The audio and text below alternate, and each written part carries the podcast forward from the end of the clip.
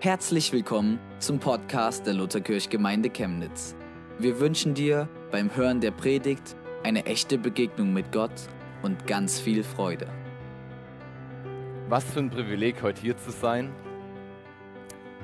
Und deswegen möchte ich einfach noch mal kurz Stille halten und noch ein Gebet sprechen.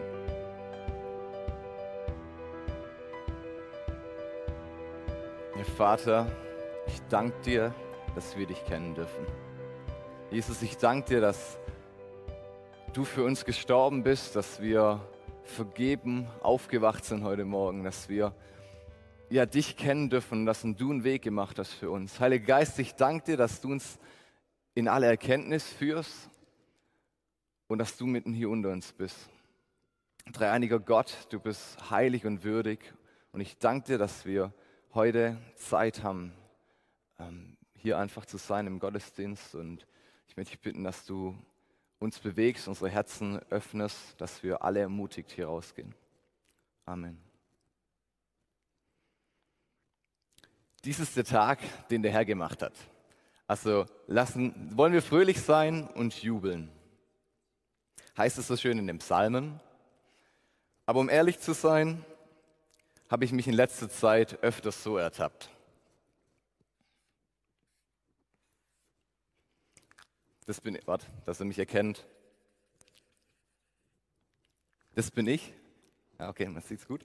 Ähm, und ich war irgendwie krummelig, bisschen zynisch, pessimistisch, manchmal ein bisschen bedrückt einfach.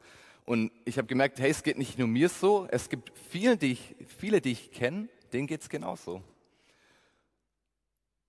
Und da habe ich mir gedacht, hä, wieso? Und es wurde nicht besser, als ich 1. Petrus 3,15 gelesen habe. Denn da steht, immer wieder verlangt man von euch, Rechenschaft zu geben für die Hoffnung, die euch erfüllt. Deshalb müsst ihr bereit sein, alle die Fragen Rede und Antwort zu stehen. Und mein Problem war mit dem, für die Hoffnung, die mich erfüllt. Und ich habe mich so angeguckt und mir gedacht, schwierig. ähm, ich glaube, die meisten, wenn wir jetzt hier viele Leute haben, die so mein Leben angucken, laut der Bibel würden die mich fragen, so, hey, warum hast du so viel Hoffnung? Ähm, und die gucken mich an und was sie sehen ist das. Nicht so viel mit Hoffnung, sondern eher halt das Gegenteil, irgendwie so ein bisschen Erschlagenheit, irgendwie habe ich mich nicht von der breiten grauen Masse hervor, herausgehoben, sondern ich war genau wie allen anderen, so in einem Brei, so ja, Corona ist halt so, ne, Wahlen, ja, das Leben, Lockdown. Hm. Und so sah ich aus und mich hat es gestört. Deswegen habe ich mich auf die Suche gemacht, mal zu sagen, okay, woran liegt es, dass ich momentan keine Hoffnung in meinem Leben habe? Oder Zumindest nicht so, wie die sonst immer aus mir rauskam.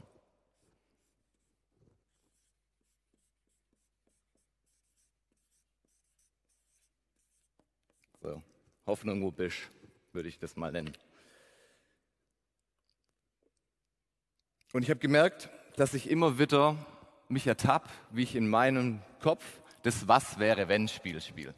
Also ich habe mal so, was wäre wenn zum Beispiel, was wäre, wenn ich meinen Plan umgesetzt hätte und 2016 wirklich zum Spaß Bitcoin gekauft hätte?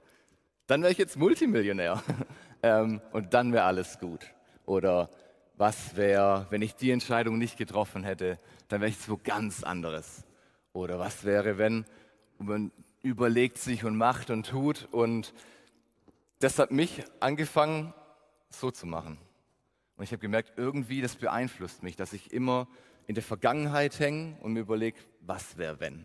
Oder ich denke mir, ja auch in der Zukunft, was wenn, äh, keine Ahnung, was wenn ich keine Frau finde? Was wenn ich mich in dem Job hier nicht wohlfühle? Oder was wenn ich dem Job nicht gewachsen bin? Was wenn mich alle nicht mögen, wenn ich predige? Ähm, und lauter so Sachen. Und ich glaube, jeder von uns hat auch so Sachen, dass wir uns sorgen über was kommt. Und oft geht es dann auch weiter mit, okay, ja, wenn mich alle hier nicht mögen, dann werde ich gekündigt und dann habe ich keinen Job und habe ich kein Geld und dann kann ich nichts zu essen kaufen, nichts zu trinken kaufen, habe nichts zu anziehen. Kurz gesagt, wir hängen einfach ganz gerne in der Vergangenheit fest. Das ist mir zu viel zu schreiben, ich nenne es VG. Und in der Zukunft.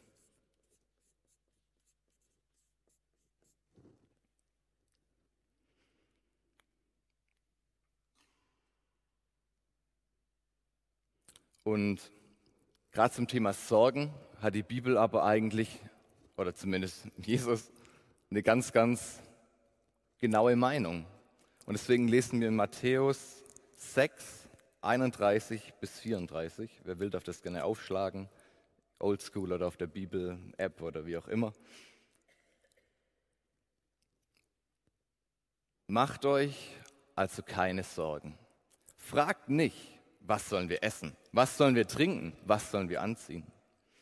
Denn um diese Dinge geht es den Heiden, also denen, die Gott nicht kennen. Euer Vater im Himmel aber weiß, dass ihr das alles braucht. Es soll euch zuerst um Gottes Reich und Gottes Gerechtigkeit gehen. Dann wird euch das Übrige alles dazugegeben.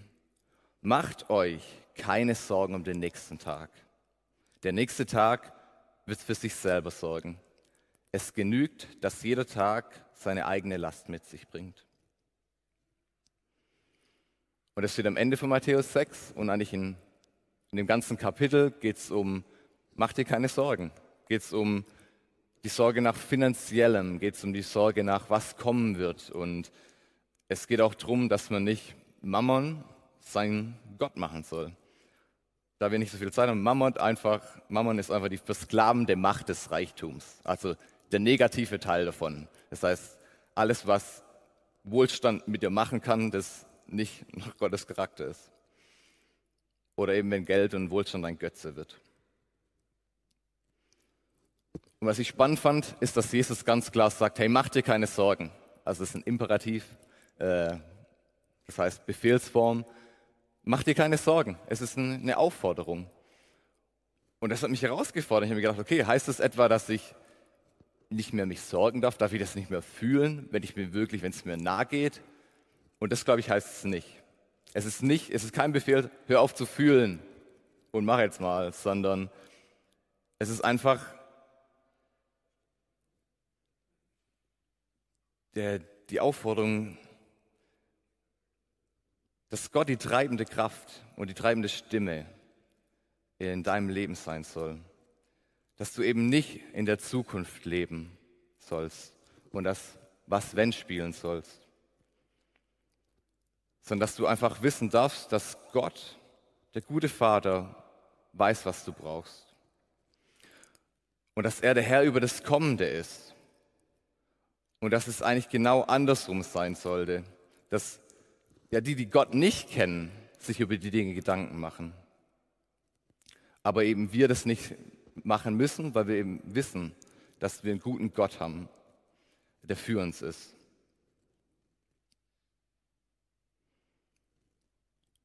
Und er sagt viel lieber, anstelle von dir Sorgen zu machen, mach dir Gedanken über das Reich Gottes, über Gottes Reich und seine Gerechtigkeit.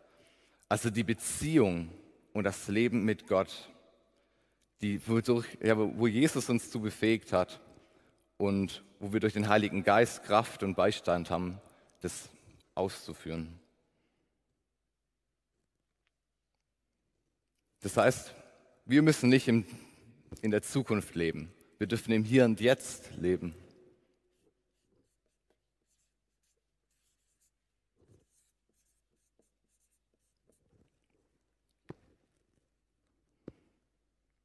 Wir müssen uns keine Sorgen machen weil Gott mit uns ist und er uns einen Blick hat.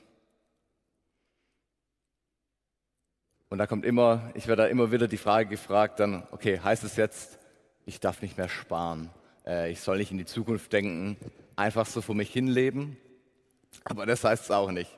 Das wäre auch gesamtbiblisch nicht zu halten. Aber es heißt vielmehr, dass wir, ja, dass Ich sehe das so, Gott sei Dank, dass wir einen Job haben. Gott sei Dank, dass wir finanzielle Mittel haben in Deutschland und einen Teil davon auch sparen können. Das ist ein Geschenk. Gott sei Dank, dass wir ja eben vorausdenken können, dass wir die Fähigkeit so haben. Aber wenn die Altersvorsorge oder das Sparen auf dein nächstes Konsumziel deine Zeit und dein Herz einnimmt und du getrieben bist von Sorge und mangelndem Vertrauen, dann wird es ein Problem. Altersvorsorge und sich ab und zu etwas gönnen ist gut und ein Geschenk, aber nicht, wenn es deine Sicherheit ist. Nicht, wenn es dich zum Geizhals macht. Nicht, wenn du deshalb ungehorsam gegenüber Gott bist und dein, sein Plan für dein Leben einfach ignorierst. Und deswegen warnt uns die Bibel immer wieder davor, dass unser Überschuss auch eine Gefahr darstellt für uns. Und dass wir aufpassen müssen eben von diesem zerstörerischen Teil von unserem Wohlstand. Und deswegen sagt Gott, hey, und deswegen guck nicht auf das Morgen und, und da alles, und sei nur noch in die Zukunft fokussiert und was du dort anziehen wirst, sondern konzentriere dich auf das Hier und Jetzt, auf deine Beziehung mit mir. Wir müssen uns also keine Sorgen machen. Und wir sind angehalten, das auch umzusetzen. Da wir sonst, wie die, die Gott nicht kennen, uns einfach in so einem Hamsterrad befinden vom Mammon und unser Leben lang kaputt laufen werden.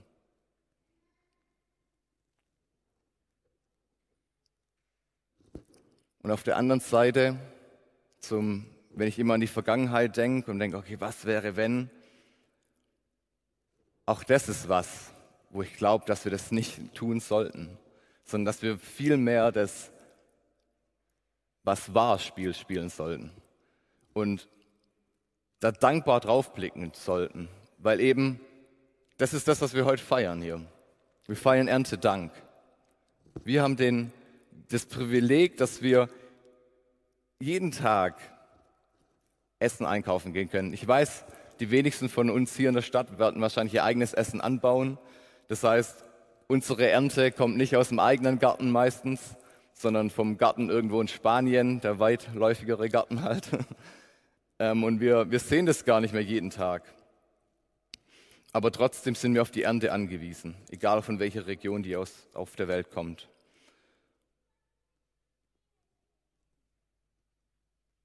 Und das haben wir Gott zu verdanken, der die Schöpfung erhält, der uns befähigt, Essen anzubauen und sein Regen über den Gerechten wie Ungerechten fallen lässt. Wir dürfen dankbar sein, dass wir alle finanzielle Mittel haben, um das Essen zu kaufen. Dass wir so viel Auswahl haben und so viel einkaufen können, dass wir sogar oft als Abfall danach wieder wegwerfen. Ähm, was meine Empfehlung, kauft so viel, wie ihr braucht und werft es nicht weg. Ähm, aber wir könnten es theoretisch machen. Wir sind überreich beschenkt. Und das sollten wir viel eher tun, uns daran zu erinnern, dass wir eben überreich beschenkt sind, dass wir viele gute Gaben kriegen, Jahr auf Jahr auf Jahr. Und ich bin auf dem Bauernhof aufgewachsen und ich weiß, dass eigentlich nichts wächst außer Unkraut, äh, wenn man es einfach so wachsen lässt und dass auch nichts gesund bleibt außer Unkraut aus irgendeinem Grund. Ähm, und ich bin da super dankbar für all die Landwirte, ähm, also auch wenn jetzt Leute zugucken, die Landwirte sind oder hier welche sind, die das in der Familie haben. Ich bin euch wahnsinnig dankbar und für die ganze Technik, die wir haben. Aber am Ende können selbst Landwirte und alle Agrartechnik der Welt nicht Gottes Fürsorge ersetzen. Seine Halten und Schaffen der Schöpfung, die bringt was hervor. Weil Gott ist der Chef der ganzen Show. Ohne ihn gäbe es keine Erde, ohne ihn gäbe es kein Leben, ohne ihn gäbe es kein Weltklima, das perfekt eingestellt wäre. Ohne ihn gäbe es einfach auch keine Lebensmittel. Und deswegen bin ich dankbar, dass wir heute Erntedank feiern, weil für mich ist das, ich bin 27 und seit 27 Jahren habe ich mir kein einziges Mal Gedanken machen müssen, wo mein Essen herkommt. Ähm, wir sind wahnsinnig privilegiert. Und deswegen ist für mich, habe ich beschlossen, nicht mehr darüber nachzudenken, was wäre, wenn, sondern einfach nur dankbar zu sein für das, was ich schon erleben durfte.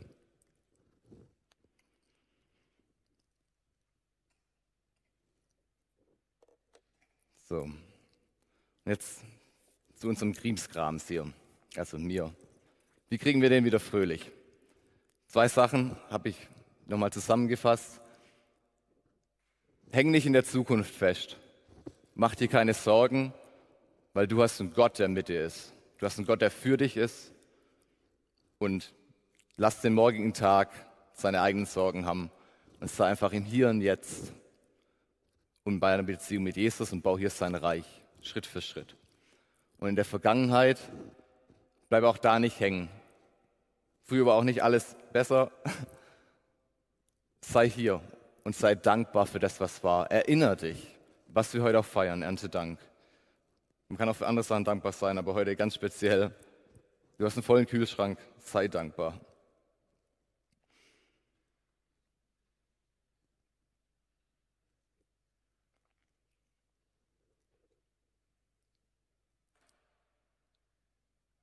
Die, die auf den Herrn hoffen, gewinnen neue Kraft. Sie heben die Schwingen empor wie die Adler. Sie laufen und ermatten nicht, sie gehen und ermüden nicht. Mit der Hoffnung ist es genau gleich. Auch sie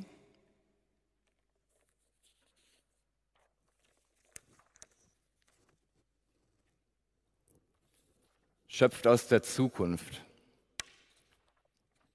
weil sie weiß, was kommt. Wir wissen, was kommt. Wir wissen, dass Jesus unseren Wert nie aus den Augen verloren hat. Wir wissen, dass er kam für uns. Wir wissen, dass er jeden einzelnen von uns wertvoll findet, dass er es wert findet, uns zu retten. Er kam für uns. Und wir wissen, dass er eines Tages wiederkommt. Wir wissen, dass er noch nicht fertig ist mit uns. Und wir wissen, dass wir eines Tages mit ihm ganz enge Gemeinschaft haben dürfen. Ähm, wir wissen, dass wir ein Teil sind, viel von einem, von einem echten Märchen. Es ist, hat wie ein Märchenende, weil wir wissen, dass Gott dem alles gehört, der alles regiert, uns liebt. Normalerweise kriegt man das nur ein Märchen, wir kriegen es in echt. Wir wissen, wo es hingeht und unsere Hoffnung darf daraus schöpfen. Wir dürfen uns immer wieder daran erinnern, was da kommt. Und gleichzeitig findet die Hoffnung Gewissheit in der Vergangenheit. Weil auch da können wir zurückschauen auf viele Jahre, wo viele Millionen Menschen Milliarden Menschen sogar, das ist ein ganzes Volk, immer wieder erlebt hat, dass Gott vertrauenswürdig ist. Und darauf dürfen wir zurückschauen und da darf unsere Hoffnung auftanken und sagen, ja, wir wissen, was da kommt und wir können darauf vertrauen, dass es stimmt, weil wir wissen auch, was war und was im Hier und Jetzt wir erleben mit Gott. Und das hat mir geholfen, meine Hoffnung wieder zurückzukriegen. Einfach zu sagen, ja, jetzt hier im Jetzt bin ich Hoffnungsträger. Hier im Jetzt darf ich losgehen wieder und Menschen werden mich sehen. Wie das in 1. Petrus 3, 15 steht, es stimmt. Leute fragen mich wieder, warum, warum bist du anders? Und ich bin eben anders, weil ich Hoffnung aus der Zukunft schöpfe, weil ich weiß, was kommt und weil ich weiß, es stimmt, weil ich in die Vergangenheit gucke und unendlich dankbar sein kann für all das, was Gott schon für mich getan hat. Und ich weiß, er wird es auch jetzt machen. Und so kann ich jeden Tag Schritt für Schritt auf das zugehen, was kommt.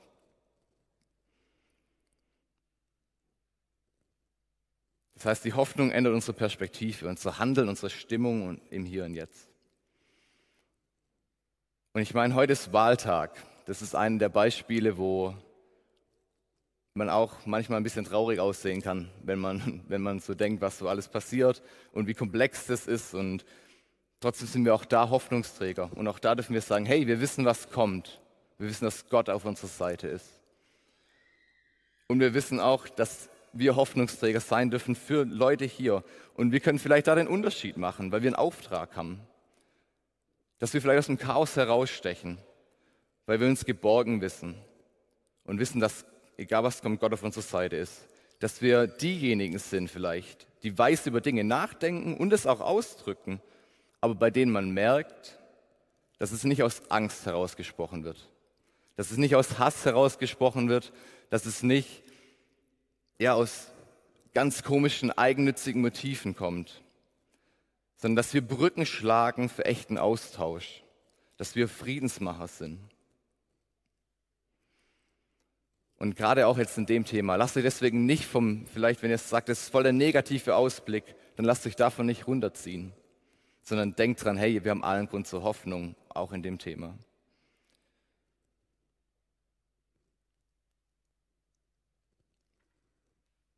Und ich habe jetzt die Frage an euch, wann war das bei, bei mir? Bei mir war es lang her, dass ich das letzte Mal gefragt wurde, warum hast du so viel Hoffnung, Martin? Und deswegen die Frage auch an jeden Einzelnen hier. Werdet ihr das gefragt? Stecht ihr da heraus? Kommen Leute zu euch und sagen, hey, du bist irgendwie anders. Irgendwie hast du Hoffnung. Irgendwie bei dir spüre ich was. Erklär mir warum. Oder ist es nicht so? Bist du eher der hier oder bist du der?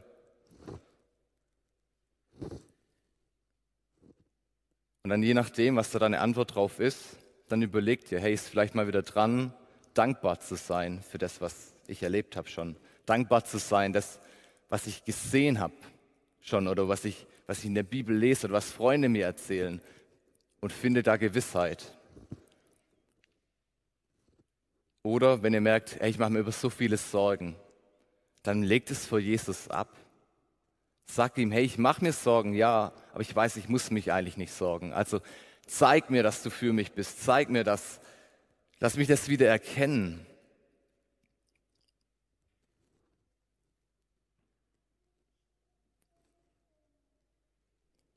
Und ich weiß aber auch, dass für manche im Hier und Jetzt zu sein auch ganz viel Leid und Schmerz bedeutet. Und ich will das nicht runterreden. Also wenn ihr eine Zeit habt, wo ihr wirklich ringt, dann möchte ich euch zusprechen, hey, Jesus ist mit euch. Jesus ist auch mit euch, wenn das ist immer ein Prozess, in dem wir stecken, auch unser Ja zu was zu finden. Und selbst wenn dieser Weg, den ihr gerade geht, der Prozess abwärts geht, Jesus ist mit euch mit dabei. Und wir wollen mit euch als Gemeinde auch mit euch dabei sein. Äh, wir wollen da offen sein, wenn ihr auch Gespräch braucht, also kommt auf uns zu. Also ich will nicht sagen, jeder muss super happy clappy sein, smiley, hey. Nee, es gibt Momente, wo das nicht geht.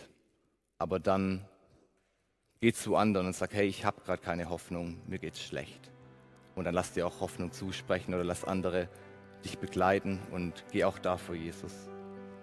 Aber alle denjenigen, die einfach nur in der Vergangenheit, in der Zukunft feststecken, dem möchte ich liebevoll einen Tritt verpassen. Ähm, vergesst nicht eure Hoffnung. Ich kenne zu viele Christen, die aussehen wie ein Sack nasser Reis und traurig sind. ich weiß nicht, ob das, ob das ihr kennt. Aber mich macht es traurig. Und deswegen, wenn ihr erkennt, hey, ich bin gerade momentan so und ich sollte eigentlich so sein und ich habe auch nicht wirklich einen Grund, mein Gesicht so runterzuhängen, dann geh vor Jesus und lebe im Hier und Jetzt. Weil heute ist der Tag, den der Herr gemacht hat. Deswegen wollen wir jubeln und fröhlich sein. Weil wir haben jeglichen Grund dazu. Wir sind Beschenkte und wir wissen, wo es hingeht. Und deswegen möchte ich euch noch ein Gebet von Paulus zusprechen. Es ist mein Gebet, dass Gott, die Quelle aller Hoffnung, euch in eurem Glauben volle Freude und vollen Frieden schenkt, damit eure Hoffnung durch die Kraft des Heiligen Geistes immer unerschütterlicher wird. Amen.